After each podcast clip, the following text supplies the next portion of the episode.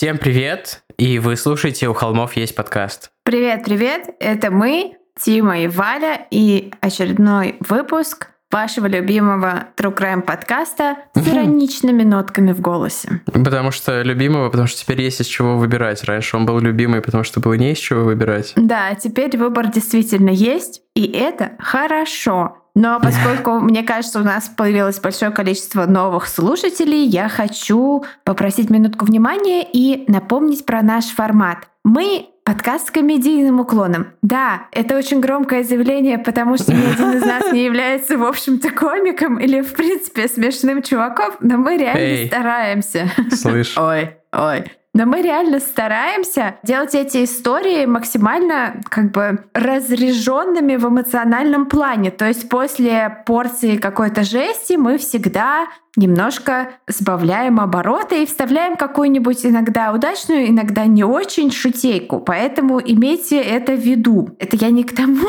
это прозвучало как Слышь? угроза. Да, имейте это в виду, слышь. Э, Да, и мы считаем, что смеяться, когда тебе страшно, абсолютно нормально. А мы все, конечно же, ну, немножечко боимся, и это страшное нас всех пугает и привлекает именно к теме true crime, вот это любопытство. Любопытство — это нормально. И механизм очищения психики с помощью хи-хи-ха-ха — это тоже, в общем-то, нормально. И это наш формат, и долгие вступления, как вы поняли, это тоже наш формат. И это еще даже не конец вступления, и даже не его начало.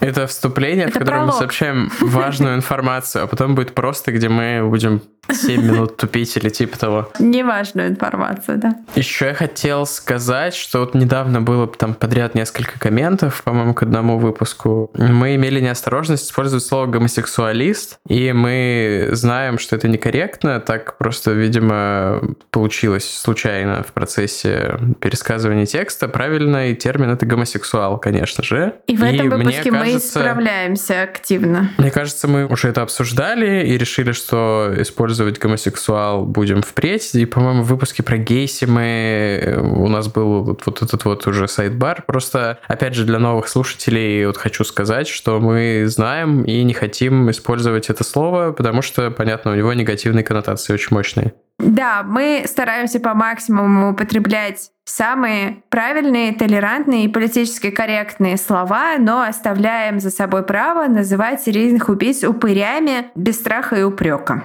И уродами. И еще. Уродами. Да, Хотелось что-то пошутить на политическую тему, но я не буду. Но не потому, что не хочу, а потому что я забыл свою шутку, которую придумал. А, ты сказал, что мы используем корректные термины, поэтому Александра Лукашенко называем типа человек, узурпирующий власть в Беларуси, а не президент Беларуси.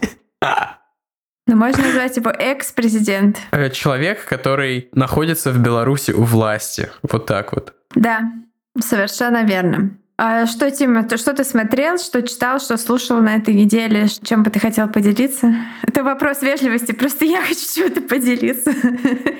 А, слушай, я читал Stack Overflow много.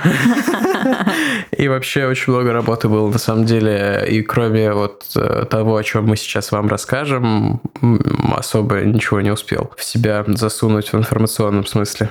Упс, в контексте темы нашего выпуска это на, грани, на грани. А я наконец досмотрела сериал «Я исчезну во тьме». И я плакала в конце. То есть, ну, я плакала в предпоследней серии. Это сериал про э, убийцу из Золотого Штата. Джозеф Дианджело его зовут. И он снят по книжке восхитительной, прекрасной э, Мишель Макнамар, которая выходила на русском языке, но, к сожалению, почему-то ее издали без последней главы, которая была уже написана после смерти Мишеля. Мишель. И э, я понимаю, почему сериал может некоторым людям показаться медленным, потому что мне, помнится, кто-то писал в директ о том, что сериал какой-то занудный. Он просто не только про маньяка-убийцу, но и про женщину, которая true crime блогер и true crime подкастер тоже, которая помогла его поймать так или иначе, в значительной степени именно благодаря ей все эти жертвы, все эти женщины, которые остались, э, всю жизнь прожили свою, боясь того, что этот страшный человек может вернуться в любой момент, они получили, наконец, освобождение и какую-то возможность э, свободы и справедливость. Поэтому этот сериал, он не просто такой рядовой true crime, как и книга Мишель Макнамары «Я исчезну во тьме», тоже не рядовой true crime, а это прям вот искусство. Очень рекомендую. Обожаю Мишель. Она умерла, к сожалению. Она не застала момента, когда э, убийцу Золотого Штата поймали. Но это нисколько не преуменьшает ее огромного таланта. И призываю вас прочесть ее книгу, но перед этим, чтобы избежать вот этого ужасного ощущения, когда вы ждете, что убийцу поймают, а его не ловят, знаете, что его поймали. Вот. Просто почему-то в русском издании, как я уже сказала, последняя глава отвалилась. Кстати, про...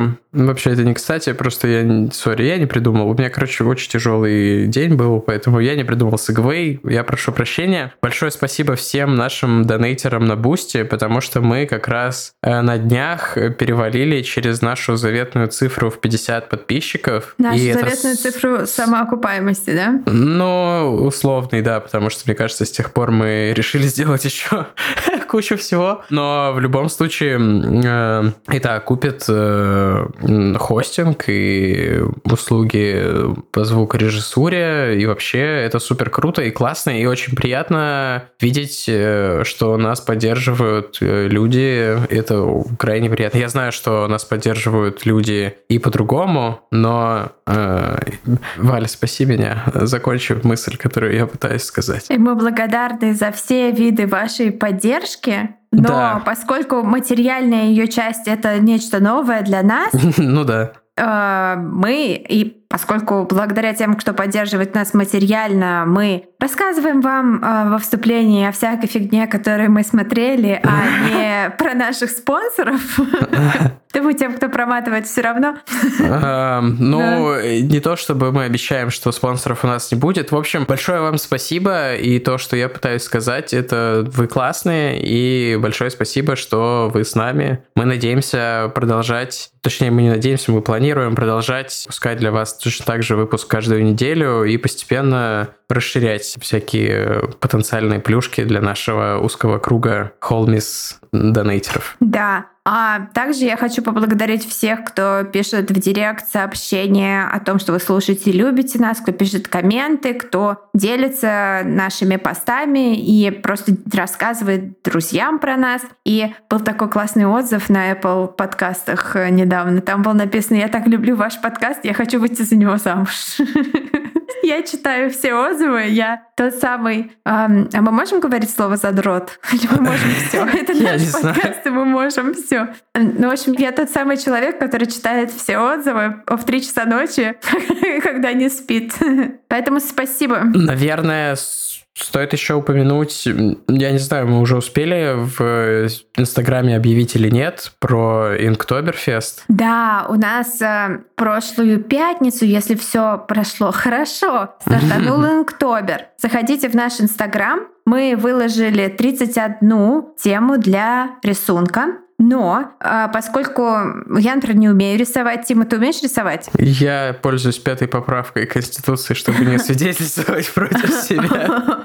Пятой статьей. Мы сделали этот Инктобер не просто для иллюстраторов, дизайнеров и художников, а для всех. То есть будет два конкурса и, соответственно, два приза. И если вы хотите написать про нас стихотворение, закосплеить какого-нибудь маньяка или жертву, или снять видео для ТикТока, или любое творчество на тему True Crime и, в общем, на тему того, что вот этих 31 как сказать, заявленной угу. тему на тему, да. Если вы хотите, то вы можете это сделать. Конкурс будет проходить э, только у нас в Инстаграме, потому что вас очень много стало, и у меня просто нет сил на другие площадки. Но, пожалуйста, заходите, смотрите условия, там будет написано, какие призы. На данный момент записи этого выпуска я еще не знаю, какие, но надеюсь, я придумала классные призы. Поэтому, да, мы очень любим ваше творчество, любое, и эм, давайте проведем этот октябрь вместе во славу True Crime.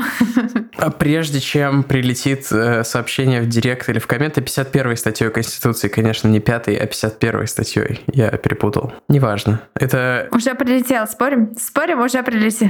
Уже Человек, прилетел, для уже которого было тебе. это сказано, понял, что это для него, И уже написал. а потом такой, блин, и удалил. Он поставил на паузу, написал. У него эм, блокнотик с неточностями, которые мы допустили, и он потом в конце выпуска вычеркивает те, которые мы поправили в течение выпуска, я думаю. Не то чтобы это кто-то конкретный, я думаю, что среди наших слушателей просто есть такие люди, потому что я сам иногда так делаю. Да, сам такой человек. Поэтому э, Я прошу давать нам чуть больше, чем один выпуск на исправление наших ошибок, по крайней мере два. Потому что до меня, например, доходит долго обычно. Я просыпаюсь среди ночи такая, ух, блин, что я сказала, Тима, пожалуйста, вырежи вот тот кусочек, пожалуйста, пожалуйста. я такой, там- я уже полгода не занимаюсь монтажом. Ты такая, блин, а, Кирилл, вырежи, пожалуйста. Типа того. Типа того. Ну А. что, мы приближаемся к нескромной отметке 13 минут вступления. Я предлагаю Ну да, там еще кое-что вырезалось, поэтому не 13 минут, и я не то чтобы оправдываюсь, но...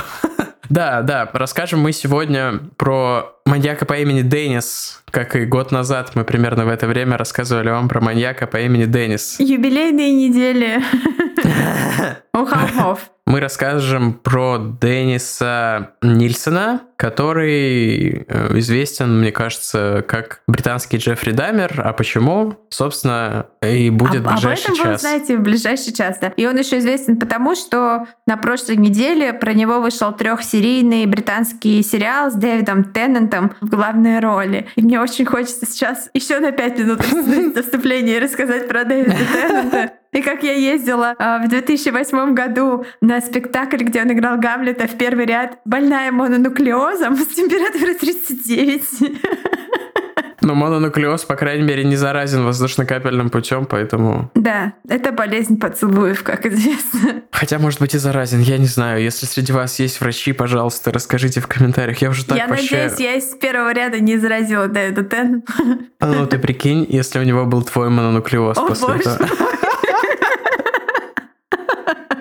Это мой claim for fame. Блин, а представляешь, каждый раз, мой мононуклеоз. когда он приходит к врачу, ему же говорят, доверьтесь мне, я доктор.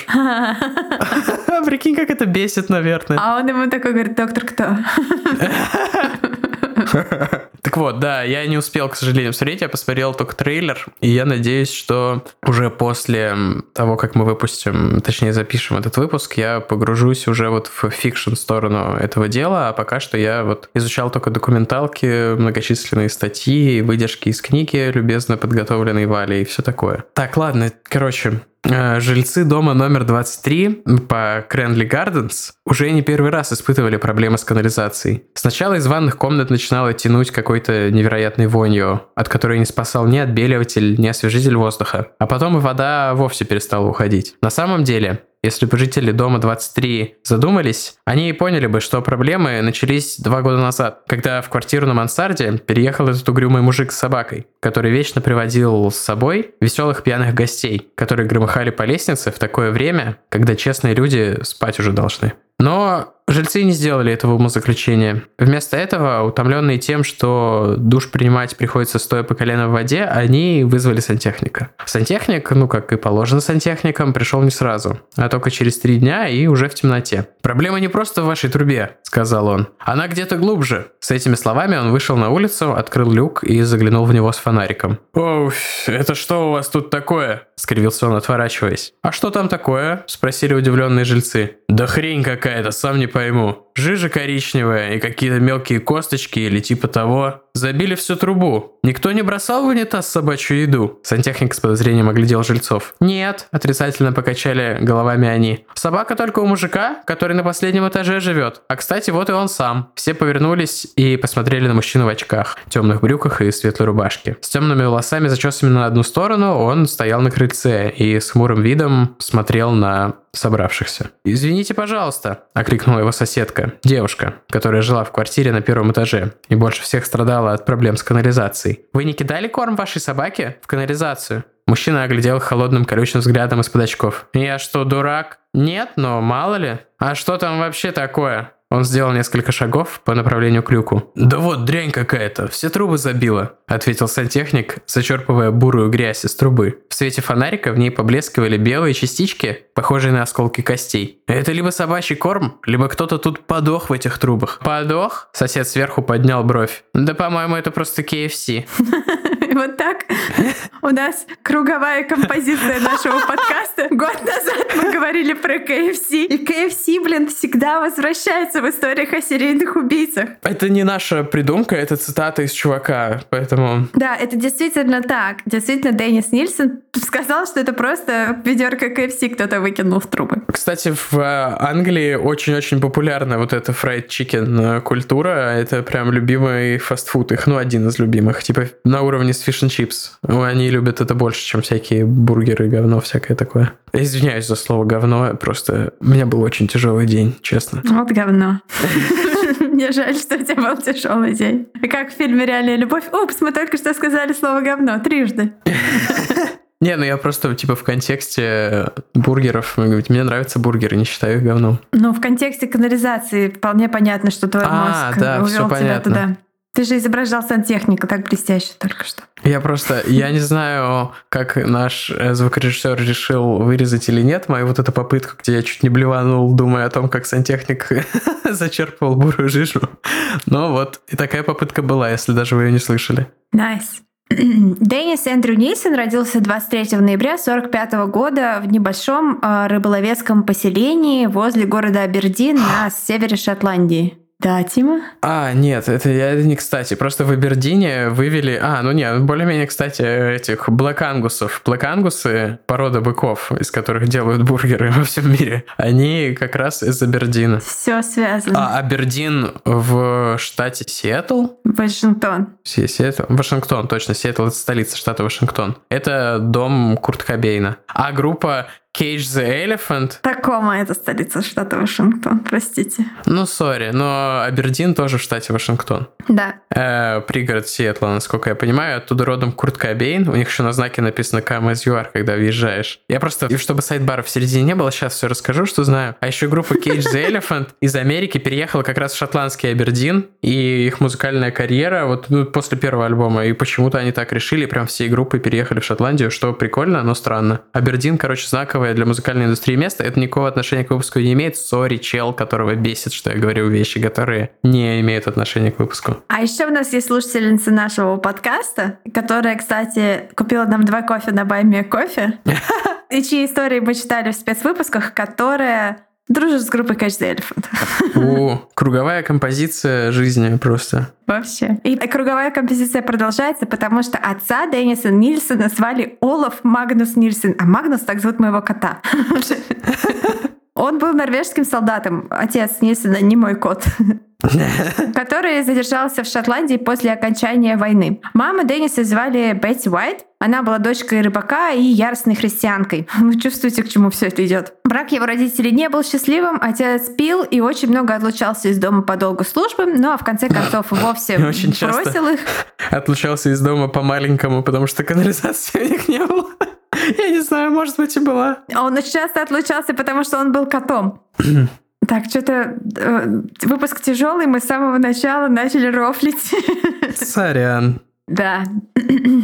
Итак, отец их бросил, развелся с Бетти, когда Деннису было 6 лет. Но это не было каким-то заметным знаменательным событием для маленького Денниса, потому что отец так много отсутствовал, что вообще э, играл в его жизни маленькую роль. Фигуру отца исполнял дедушка Эндрю Уайт. Он был строгим, молчаливым, много пил и требовал от своей семьи дисциплины, но в то же время он искренне от всего сердца любил своего внука, и вдвоем они часами бродили по берегу моря, слушали радио, мастерили разные поделки. Деннис обожал слушать рассказы деда о море. Но этим, таким важным в жизни маленького мальчика отношением, не суждено было продлиться долго. Ну, вы понимаете, да, если бы все было хорошо, не было бы истории. 31 октября 1951 года старик утонул во время э, того, как выходил на лодке порыбачить. Его тело нашли на берегу, ему было всего 62 года. Мать Денниса не смогла толком объяснить маленькому сыну, что же случилось с дедушкой. Она говорила, что он в раю, то говорила, что он в лучшем месте, теперь у него все хорошо.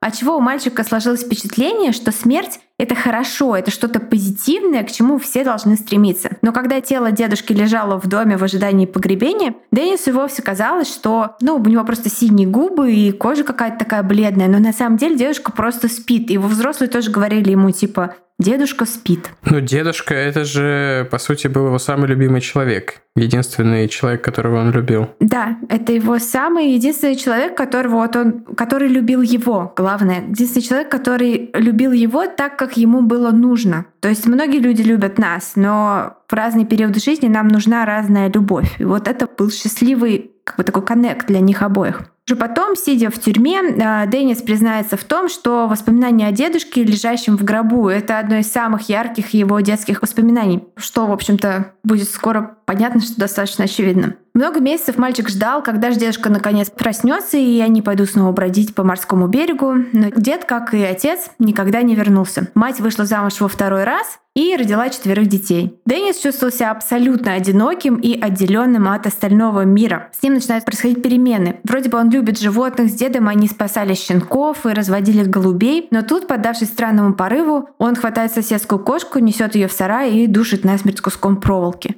После этого ему тут же становится противно и гадко, от своего поступка он раскаивается, но уже ничего не поделать. В раннем подростковом возрасте Деннис начинает замечать, что его влечет к мальчикам. Он засматривается на сына местного священника, потом влюбляется в героя книги, которую они проходят в школе. И э, однажды мать застает его за тем, как он трогает своего брата за пенис и ложится на него сверху, когда они играют. Мать конечно, делает вид, что ничего не случилось. Однако Деннис очень скоро начинает понимать, кто он такой, и что таким, как он, совершенно не местно вот в этой жестко христианской провинциальной Шотландии. Ну, на самом деле не то, что им не место, а просто там культура ужасная. Место везде. И не, не в смысле убийцам, а в смысле гомосексуалам, конечно. Просто хотел сказать. Ну, что это не совсем подходящее место для маленькой консервативной деревни, не совсем подходящее место в 51 году. Не, ну я согласен. Я просто к тому, что э, не он виноват, что он не подходит, а место виновато. А деревня виновата. Конечно, да. деревня виновата.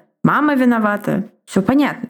Ему едва исполняется 15, когда он решает бросить школу и пойти служить в армию. Первые три года службы для Денниса, как его еще часто называют, Дес. Собственно, сериал называется Дес. Как он сам себя называет, да. Три года службы для Деса проходят отлично. Наконец, он больше не чувствует себя одиночкой, а является частью чего-то большего и понятного ему. Армейская дисциплина и упорядоченность э, напомнила ему жизнь с дедушкой, который был достаточно строгий. И ему нравилось тяжело работать, подчиняться и руководить позже, когда он будет продвигаться по службе. Одним словом, ему нравилась субординация. Но еще больше ему нравилось ощущение товарищества, братства, которое царило между новобранцами в Альдершорт, э, извините, я могу забучерить это название, Альдершотских бараках на юге Англии. Парни веселились в свободное время, и там Деннис открыл в себе страсть к алкоголю. Это же такой привет, Дамер. Ну, тут будет много приветов Дамеру. Несмотря на то, что он переносил его достаточно плохо, ему нужно было совсем мало, чтобы сильно опьянеть, он пил так, чтобы никто не счел его слабаком. Тогда же он стал замечать, что его влекут в большей степени юноши, а не мужчины. Ему нравились э, бледная кожа, нежные черты лица, а грубая мужественность его отпугивала. Деннис фантазировал о сослуживцах, не раскрывая им свою э, сексуальность, точнее, сексуальную ориентацию, наверное. Часто он мечтал о том, чтобы кто-то из сослуживцев изнасиловал его, когда он в отключке.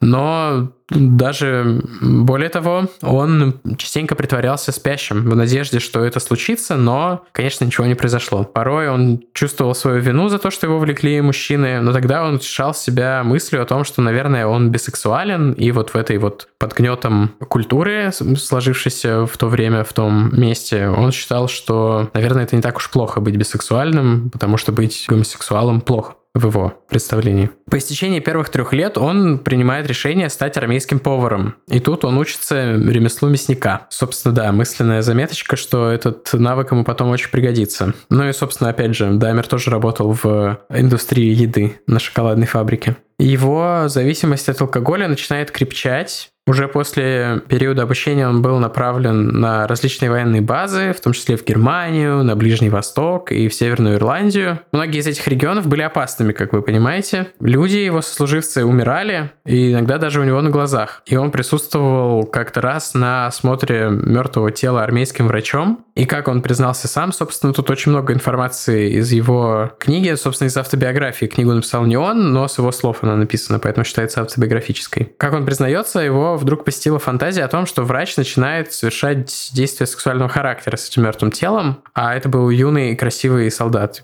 молодой человек. Несмотря на свою тягу к одиночеству, ведь именно наедине с собой, в своей комнате, он начинал притворять в жизнь свои фантазии, пудриться белой пудрой, подводить глаза темным, чтобы походить на труп. И смотрелся в зеркало. Несмотря вот на его вот такие вот действия за закрытыми дверями, в обычной жизни среди своих сослуживцев он был вполне популярен. Они частенько ходили на вылазки в ближайшие гражданские поселения. Там под давлением друзей он согласился на секс э, с баварской секс-работницей. И хотя во время самого акта он испытывал возбуждение, после того, как все было кончено, как он описывает, он испытывает чувство, похожее на то, которое возникло, когда он задушил соседскую кошку, вот как мы рассказывали в начале. Он казался себе грязным и ничтожным. В этот же период Деннис знакомится с мальчиком-подростком. Э, он его напоил, привел к себе, и когда мальчик отключился, изнасиловал его. Однако, когда он проснулся, он, ну, мальчик, не помнил произошедшего. После этого случая у Денниса начались э, сексуальные связи с мужчинами. Однако они его не совсем удовлетворяли,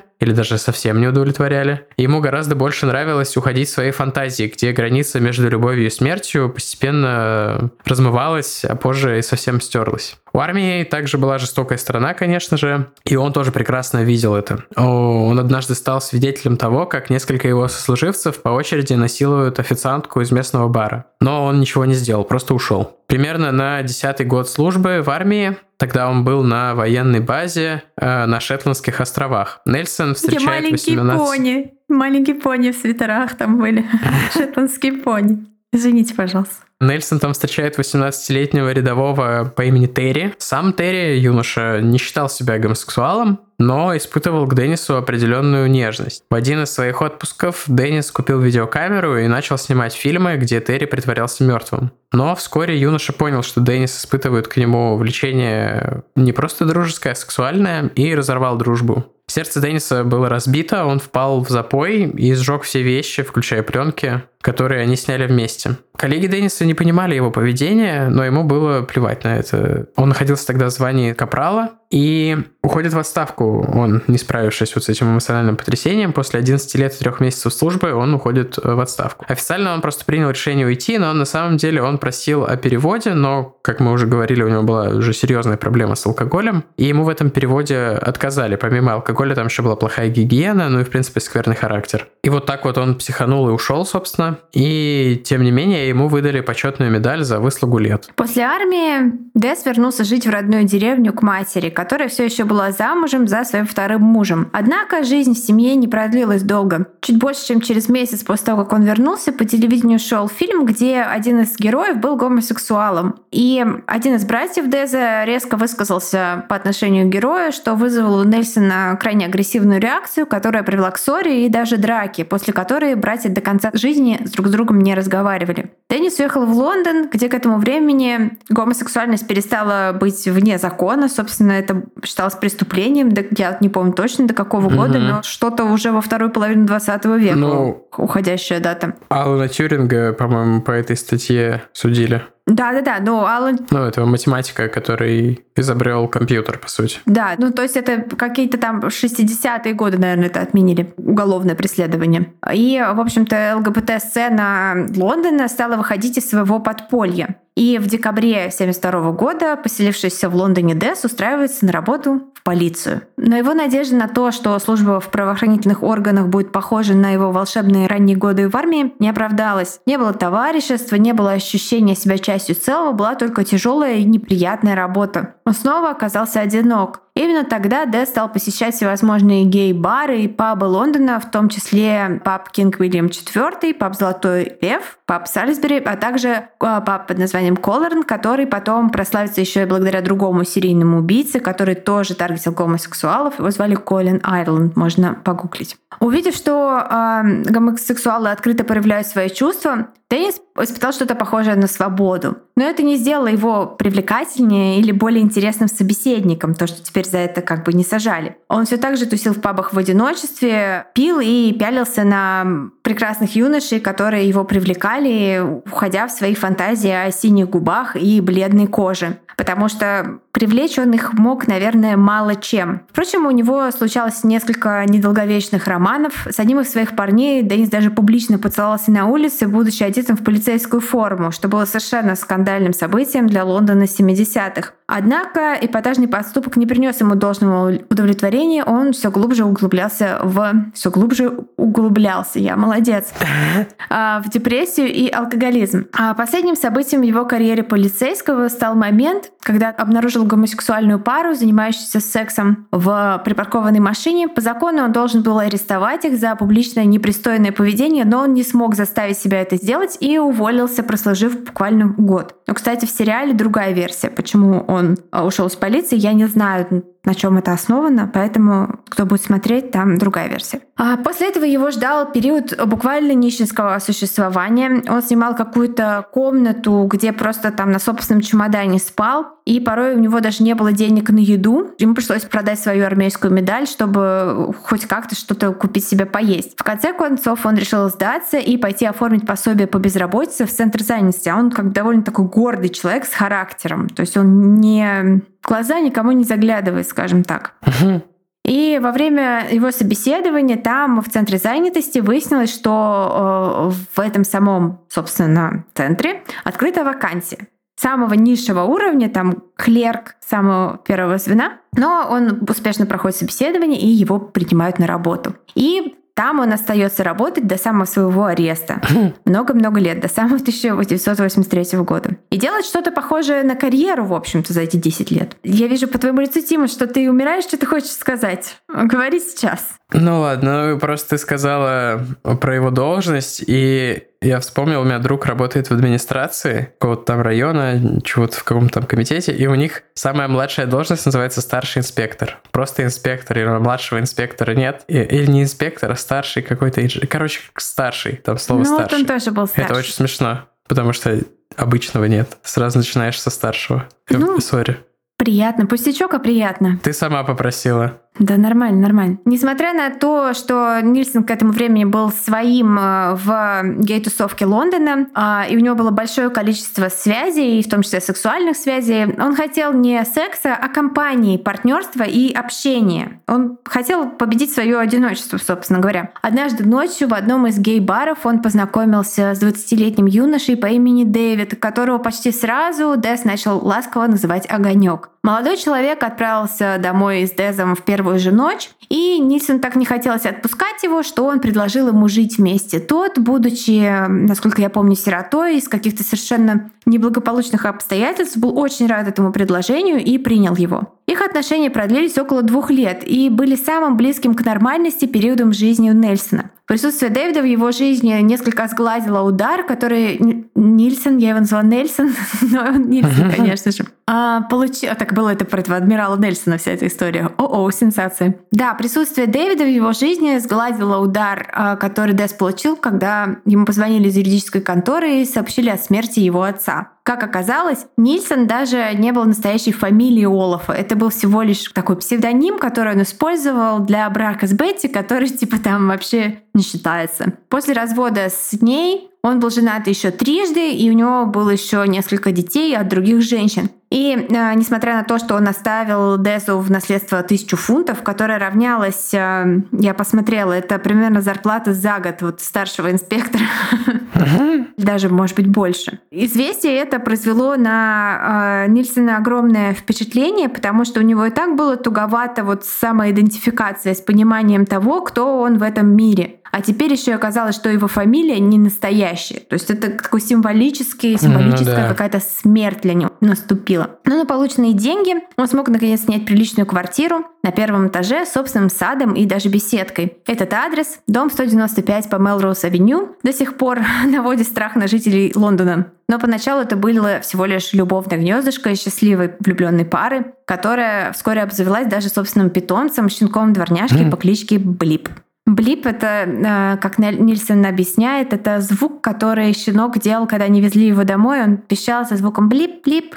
Они назвали ее Блип. И он, кстати, очень до, до самого конца он обожал эту собаку. И просто вот мы заговорили о собаках, и мои, мои собаки такие, ой, кто-то кого-то обожал. Я даже, я, я даже увидел, как Марф в развалочку идет в углу экрана. Да, но счастье Деза было недолгим. Он эм, эмоционально отдалялся от своего партнера, а молодой и активный Дэвид хотел внимания, общения и хотел секса. Поэтому они стали изменять друг другу и часто приводили случайных людей из бара прямо к себе домой. Кстати говоря, э, пару раз Дэз даже женщин приводил. Mm. Не знаю точно, как это все почему, но вот так. А они расстались после скандала, который Нильсон устроил своему парню после того, как тот не уследил за собакой, и двое ее щенков, которые у нее родились, утонули в пруду на заднем дворе. Деннис и Блип остались вдвоем в квартире на Мелроуз-авеню. Дэвид съехал. Приближался новый 1979 год. 30 декабря Деннис, который пил и не просыхал уже много дней к тому моменту, отправился в гей-паб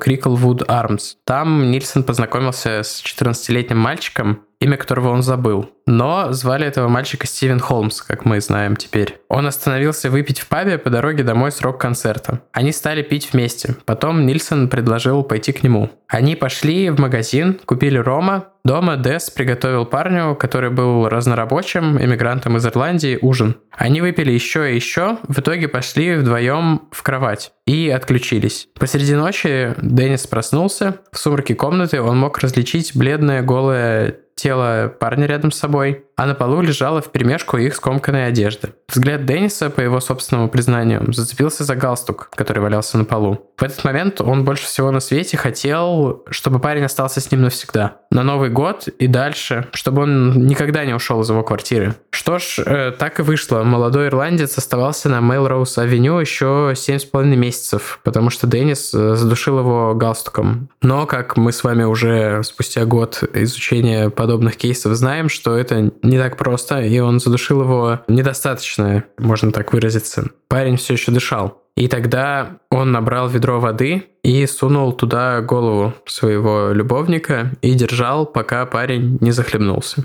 После этого Деннис положил его к себе в кровать и пошел погулять, чтобы поразмыслить над тем, что ему делать дальше. На прогулке он купил большую кастрюлю и электрический нож. Придя домой, он вымыл тело юноши в ванной, точнее в ванне, надел на него чистое белье, снова положил в кровать, заметил его посиневшие губы и бледность, которая так ему нравилась. Но парень оказался холодным на ощупь, а его тело начало застывать. Ну, как вы понимаете, начался ригор мортис. И это вызвало у Денниса отвращение. То есть его вот эта фантазия обернулась для него чем-то неприятным, по крайней мере, в этот раз. Он поставил тело юноши к стене и вскрыл пол своей квартире. Так, в канун Нового года Дом номер 195 на Мелроуз-авеню стал могилой впервые из, на самом деле, множества раз. Он завернул тело в пластик, обложил дезодорантами и положил сверху на тело доски и ковер. То есть он спрятал его в своем полу. Мне интересно, это работает или нет? Что именно? Ну, ты очень часто встречается, что прячут тело в полу, но неужели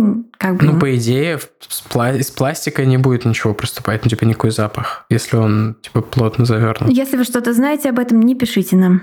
Если вы что-то знаете об этом, о господи боже. То, что произошло в тот день, внушило Деннису страх. Ему казалось, что его должны поймать, что это совершенно очевидно и абсолютно неизбежно. Люди видели, как они выходили из паба вместе, как они покупали вместе алкоголь, что за ним придут. Но ничего не происходило. Он приводил домой мужчин, занимался с ними сексом, просто пил, разговаривал, и в какой-то момент ему начало казаться, что ничего вообще не случилось, что это все был просто его какой-то сон. Это продолжалось, пока он не встретил молодого человека по имени Эндрю Хоу. А, как Андрюха. Эндрю Хоу.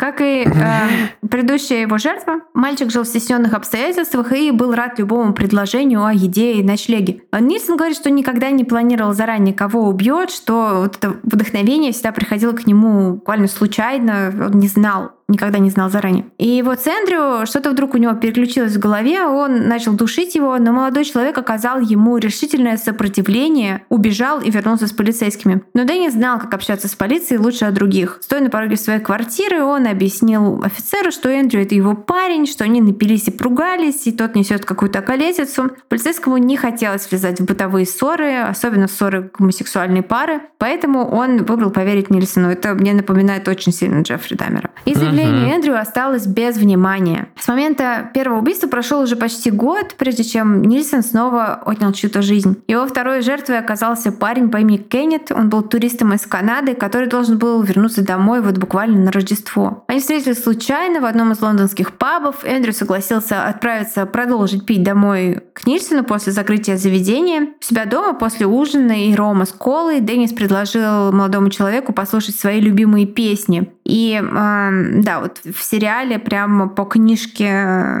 я забыла автора, вот, ну, по книжке, которая главная книжка про Деза, написывает, что мальчик сказал ему, что он никогда не слышал альбом э, The Who Томми. И он сказал ему обязательно послушай. Прям он так вообще порадовался, что сейчас при нем этот молодой человек послушает музыку, которая так нравится Тезу. И он сказал ему надеть наушники, чтобы там у него были хорошие наушники. Как понимаю, он, ему нравилось слушать музыку, у него была всякая разная техника для этого. И он увидел вот как шнур от наушников просто вот э, как у Тимы сейчас лежит на шее.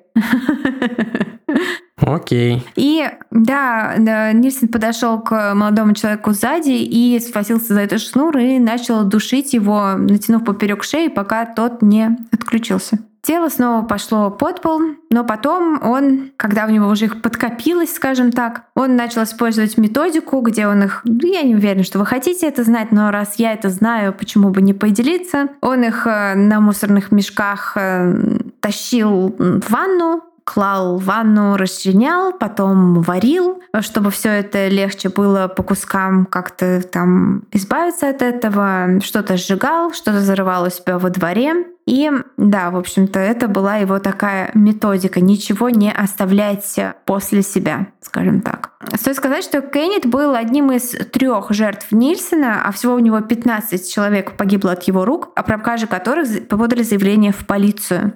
Это должно вам сразу дать понять, каких людей таргетил uh-huh. Дес. Несмотря на то, что он говорил, что жертву выбирал всегда случайно, лично мне кажется абсолютно не случайным, что именно э, людей из неблагополучных, незащищенных обстоятельств он убивал. Это были бездомные, это были секс-работники, это были беглецы из дома, люди с психическими заболеваниями, а, люди с инвалидностью. У большинства из них Нильсон не помнил даже имен. А, но чуть позже мы назовем все известные имена его жертв, тех, которых удалось опознать, чтобы просто ну, почтить их память, потому что не только имя убийцы должно звучать. Полиция э, получила доказательства того, что он убил Кеннета, не потому что нашли какие-то части его тела, а потому что в квартире Деза много лет спустя нашлась карта э, Лондона туристическая, которая принадлежала Кеннету, и на ней были его отпечатки пальцев. Жертвой номер три стал подросток из Ливерпуля по имени Мартин Даффи. Он был из неблагополучной семьи, с кучей проблем.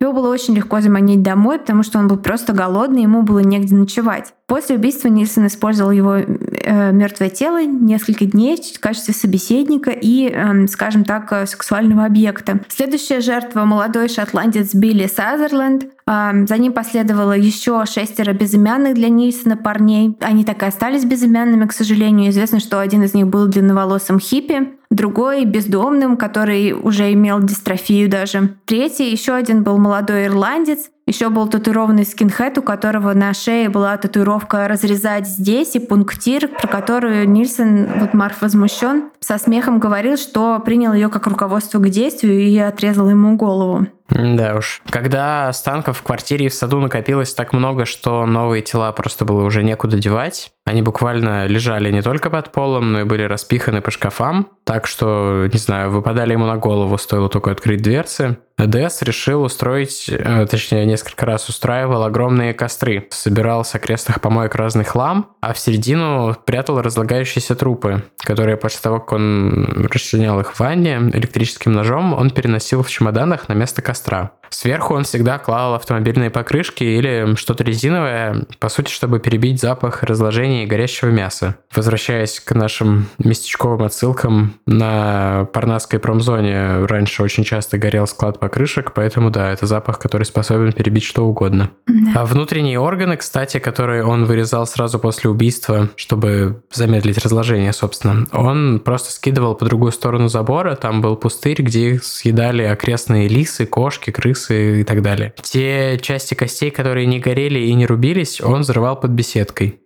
Последней жертвой дома номер 195 по Мелроуз-авеню был 16-летний мальчик по имени Малкольм Берлоу. Он страдал эпилепсией и был бездомным, часто попрошайничал и, собственно, не брезговал никакими заработками. Мальчик попался Нильсону на улице, ему стало плохо, и Деннис вызвал скорую. Когда парня откачали, на следующий день он, будучи вот таким человеком не знаю, доверчивым, наверное. Он нашел своего благодетеля и ждал его возвращения с работы, сидя на ступеньках его дома. Нильсон на самом деле, точнее, как он говорит, хотел, чтобы он ушел, но мальчик якобы напросился. Деннис приготовил ему еду, они поужинали, стали выпивать, хотя Деннис и предупредил мальчика, что, наверное, пить на фоне приема таблеток от эпилепсии, да, наверное, вообще на фоне эпилепсии, это очень плохая затея. Но парень сказал, что все будет нормально, и выпил два рома с колой. После этого ему стало плохо, и он отключился. По словам самого Деза, ему пришлось убить его, утопить в ванне, потому что он не мог допустить, чтобы к нему в квартиру пришел кто-то из службы спасения или полиции. То есть, типа, он вместо того, чтобы вызвать скорую, убил человека. Да. Примерно в это же время, к некоторой радости Деза, он проиграл в борьбе с хозяином своей квартиры, который всеми правдами и неправдами стремился выселить его, и принял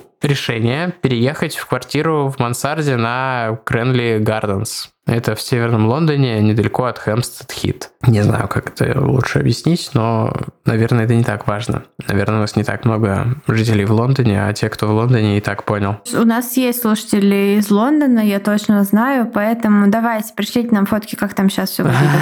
Адресочки мы вам назвали. Нильсон решает завязать и начать жизнь заново, ведь он теперь жил практически на чердаке, ему вот по его старой схеме невозможно было девать тела никуда. Его завязка длилась полгода, что для серийного убийцы, в принципе, немало. Шесть месяцев спустя, при этом точно по своему модус операнди, он убил мелкого вора и героинового наркомана по имени Джон Хоулет, который не сдался так просто, а боролся свою жизнь до последнего. У Деза в планах э, не было убивать его, он не испытывал к нему влечения, но мужчина просто не хотел уходить из его квартиры, и у него уже не было выбора. Он задушил его шнуром от наушников, причем тем самым, которым уже убивал раньше. Но раздев парня, увидел у него следы от уколов, ну и испытал отвращение. Следующая жертва Деза по имени Грэм Аллен, которого он убил, пока тот ел омлет, как и Джона, свою предыдущую жертву, он спрятал в шкафу в комнате. Но долго так хранить тела, конечно, было нельзя, и тогда Нильсон начал их расчленять, варить и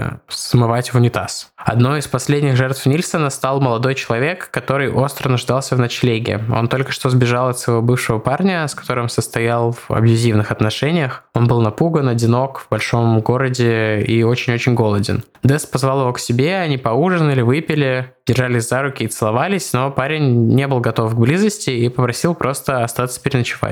Когда они легли спать, Дес предложил ему спальный мешок, но предупредил, что у него заедает молния. Несколько часов спустя парень очнулся с ощущением того, что он не может дышать, что-то сдавило ему горло. Позади себя он услышал голос Нильсона, пояснявший, что это его прищемило молнией от спальника. Парень снова потерял сознание, а очнулся уже головой в ванне. Он понимал, что сейчас умрет, но не испытывал страха, только покой, что все наконец закончилось, что все проблемы позади. Когда Нильсон вытащил его из ванны, он думал, что парень мертв. Но тут Блип, э, собака Денниса, которая вот до сих пор жила с ним, начала лизать молодому человеку лицо, и стало ясно, что он жив. Дес решил отпустить его. Он оказал ему первую помощь, и когда парень пришел в себя, пояснил ему, что у него вокруг шеи запутался спальный мешок, и он потерял сознание, а Деннис типа брызгал ему в лицо водой, чтобы тот очнулся и все такое. Парень сказал, что верит ему, несмотря на то, что у него на шее был глубокий и очень заметный след от шнура. Дес даже вызвал ему такси домой. Когда на утро парень пришел в больницу, ему сказали, что такая травма бывает только при удушении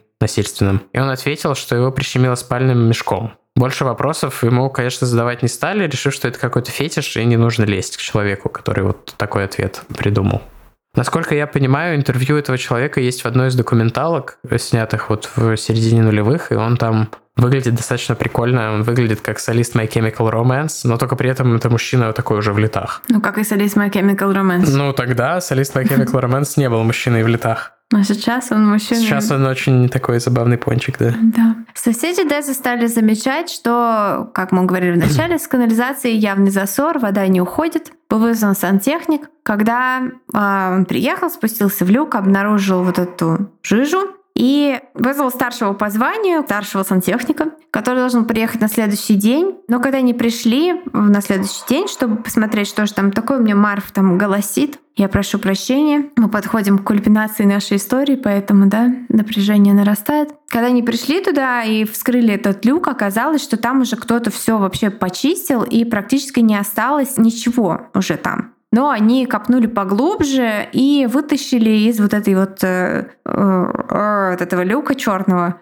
что-то похожее на костяшку человеческого пальца. И было принято решение вызвать полицию. Когда копы прибыли на место, им тоже указали на Нильсона, которого соседи застали ночью за чисткой канализации. Не слышали и поняли, что это он. Офицеры подня... Поднялись вместе с ним в его квартиру, и э, там как бы неприятно пахло. Они спросили его прямо, без всяких предисловий, показать им, где находятся другие части тела этого человека, которого он смыл в унитаз. Он показал на платяной шкаф в своей спальне и сказал, что они там, в черных пластиковых пакетах. А потом уже в машине по дороге в участок его спросили, сколько тел они вообще найдут, сколько всего было убитых, если они будут обыскивать квартиру, типа одно, два, три. Совершенно спокойно Деннис ответил, что в этой квартире три, а вообще их 15 или 16 за 10 лет. Сказав это, он выглядел почти что радостно, как будто у него с плеч свалилось какое-то тяжкое бремя. А с первого дня Дес не сопротивлялся, он сотрудничал с властями, был крайне вежлив и рассказывал в мельчайших деталях все о своих преступлениях, сожалея, что он не может помочь копам с именами и с опознаниями, поскольку от многих тел не осталось вообще ничего, кроме его воспоминаний о совершенном. По итогу его обвинили, если я не ошибаюсь, в шести убийствах и двух покушениях. Выжившие жертвы давали показания на суде. Но адвокаты Д захотели показать, что он не понимал своих поступках и имеет э, психиатрический диагноз. Но им это не удалось. Его признали вменяемым и виновным и приговорили к пожизненному заключению. В тюрьме, несмотря на многочисленные нападения и покушения на его жизнь, Д стал адвокатом за права гомосексуалов и заключенных. Именно благодаря его стараниям в тюрьму Британии можно легально посылать порнографию. И заключенные имеют право легально хранить порнографию, потому что у него все время отбирали, у него отобрали альбом Пьера и Жиля. Это вообще не порнография, это искусство. У него отобрали это как порнографию, и он очень был возмущен. И как человек, имеющий опыт вот работы в государственных структурах, он пролоббировал некоторые такие важные вещи для заключенных. Он э, бесконечно наслаждался статусом знаменитости, с удовольствием давал интервью на телевидении и вот надиктовал свою автобиографию, или, как сказал мне Тима, нельзя сказать свою, свою автобиографию, надо сказать, свою биографию или просто автобиографию, изобилирующую э, его монологами о мотивации и трактовке преступлений. Я постараюсь, постараюсь некоторые особо взрывающие мозг кусочки э, выложить в Телеграм, потому что эта книжка, вот она он там без прикрас говорит. Он не рисуется, там вот чистая психопатия. Вот просто вот смотрите в глаза самому настоящему безумию вы когда это читаете. Ну, я так на, по, по диагонали прочитала, буду читать вдумчиво. И там он э, рассказывает, почему он убивал. То есть, если суммировать, он не хотел быть один, и ему нужна была компания, поэтому книжка так и называется «Killing for Company», убивая за компанию, убивая ради компании. И смерть освобождала этих юношей от их тяжкой судьбы, от их жестокой жизни, от болезни, от наркомании, от всего такого. И а, таким образом он даровал им свободу. То есть он в открытую называл себя божественным, просто Господом Бог. В тюрьме у него было несколько романов. Самый известный — это с вооруженным грабителем, который был кроссдрессером. Его звали Дэвид Мартин. А, правда, в их отношениях что-то пошло не так, и а, Мартин покончил с собой в тюрьме. А Деннис Нильсон скончался в 2018 году от тромбоэмболии легочной артерии. Ему было 72 года. Вот список имен его жертв. Стивен Дин Холмс, Кеннет Окенден, Мартин Даффи, Уильям Сазерленд, Малькольм Барлоу, Джон Хоулет и Стивен Синклер. Но остальные восемь жертв по крайней мере, как минимум восемь, которых никто из родственников не искал, они так и остаются безымянными. Но еще я хотела несколько вещей добавить, что британская пресса окрестила Нильсона kindly killer, типа любезный убийца. Типа uh-huh. убийца из доброты. Вот. И Блип, собака Денниса, которую он реально любил всем сердцем и страшно беспокоился о ней после своего ареста, была помещена в приют, но она тяжело заболела, она была уже старенькая, она тяжело заболела, mm. и через несколько дней ее принято решение было ее усыпить. Вот это показывает то, насколько собаки любят своих хозяев, даже если ты монстр, тебя все равно да. Будет любить твоя собака. Да, и он тоже любил ее как мог. Он на ней беспокоился о ее судьбе. Оба дома, где жил и убивал Нильсон, существуют до сих пор. Кто у нас в Лондоне, да, делайте фоточки. А, один из них э, недавно продали какой-то семейной паре, но, по-моему, она француженка, он тоже не британец. И они сделали там полный ремонт, запустили туда прессу и показали, как сейчас выглядит это место преступления. А вторая квартира, по-моему, продается. И они продаются, продаются, конечно, намного ниже рыночной цены, потому что никто не хочет жить в таком месте. Кстати, вы бы хотели жить в таком месте, если бы это было дешево и классный location? Тима, ты бы хотел? Ты бы согласился? Нет, конечно. Ну, в смысле, если бы это было из экономических соображений, да. Но если бы типа, вау, круто, я бы хотел там пожить, нет. А, ну, конечно, из экономических. Типа, вот ты бы согласился въехать в жилье? Экономических, да, конечно, какая разница. Если можно жить э, за меньшие, чем рынок, деньги, где угодно, то, конечно, классно, да. Супер. Мне кажется, просто там хозяева ремонт делать не будут при этом. Зачем? Если все равно ниже рынка сдаешь. Ну да. Я просто активно интересуюсь рынком недвижимости сейчас, поэтому это вопрос, мне кажется, стоило задать мне в другом состоянии. Окей. А, вот такая вот история британского Джеффри Дамера, Денниса Нильсона. Кто хочет больше подробностей, смотрите сериал «Des». Он такой достаточно, естественно, тленный, и там очень много про копов, но Дэвид Теннант бесподобен. Ну да, он, я вот посмотрел только трейлер, как я уже признавался вам в начале, но после вот этого огромного количества этих home video Des а. Видно, короче, что Дэвид Теннант, Дэвид Теннант, короче, с ними ознакомился и такой, типа, да, и похоже играет. Такой занудный, худой да. чел. Дэвид Теннет тоже шотландец, поэтому вообще кайф. Кстати, если кто любит британские тленные true crime про маньяков, есть очень кайфовый сериал, называется Риллингтон Плейс. Там про маньяка Джона Кристи, который орудовал, по-моему, в конце 40-х, начале 50-х. Его играет Тим Рот э, реально такой, как бы, Тлен Тленыч. Но прикольный сериал. Тлен Тленыч. Да, и если интересно про Деза еще, то я смотрела документалку Maswell Hill Murder канала Real Crime, британского канала на Ютубе, и там вот очень много хоум-видео, которые снимал сам Нильсон, и вот все эти участники событий, выжившие, и адвокаты, и копы, и его вот этот человек, который написал его биографию, они все там что-то рассказывают. Это очень интересно, поскольку все это с британским английским, они все там такие типа «murder for company». Да-да-да. Вот. Поэтому, да, такой какой-то вот у нас получился выпуск. Я грузанулась немножко. Да, я тоже. Я недавно видел видео, не связанное никак с этим кейсом, просто про британский акцент, э, чтобы разгрузить обстановку также. Там едет семья, и там ребенок говорит типа I know I'm not supposed to say this, but coronavirus is bloody serious, isn't it? И отец такой типа It's bloody serious, yes. Ну, типа, ну, что bloody да, есть... это такое достаточно жесткое слово для детей, видимо, какое-то неприемлемое. Хотя, на самом mm-hmm. деле, ну это же эвфемизм, чтобы не говорить fucking. Ну, Нет? да. Ну, ну, это грубое слово. Но почему оно грубое, я не берусь объяснить. Я стала сразу сижу и вспоминаю все грубые слова на британском английском, которые я знаю. Um, Их немало. Пока Валя вспоминает все э, эти, как это называется, обсценные слова на всех языках, которые знает, я хочу еще раз поблагодарить наших э, донейтеров на Boosty. Большое спасибо. И всех наших слушателей тоже. Вы супер классные. Мы очень рады, что вы у нас есть. Но... Да, спасибо за ваши отзывы, спасибо за вашу любовь. Слушайте мой аудиосериал на Ой, да, кстати. Storytel. Кстати, вы уже слушаете, я читала там отзывы. Клич холмов друг к другу. Это так приятно, ребят. Спасибо большое за поддержку. Продолжайте поддерживать. Да, и у нас есть э, по ссылочке в описании в Инстаграме или там в постах э, читайте, смотрите в других соцсетях. Ну, собственно, по нашей короткой ссылке на Link3 есть ссылка на промокод SoundCloud, где вы получите 30 дней бесплатно вместо обычных 15. Storytel. Промокод а я что сказал? SoundCloud. А я что сказал?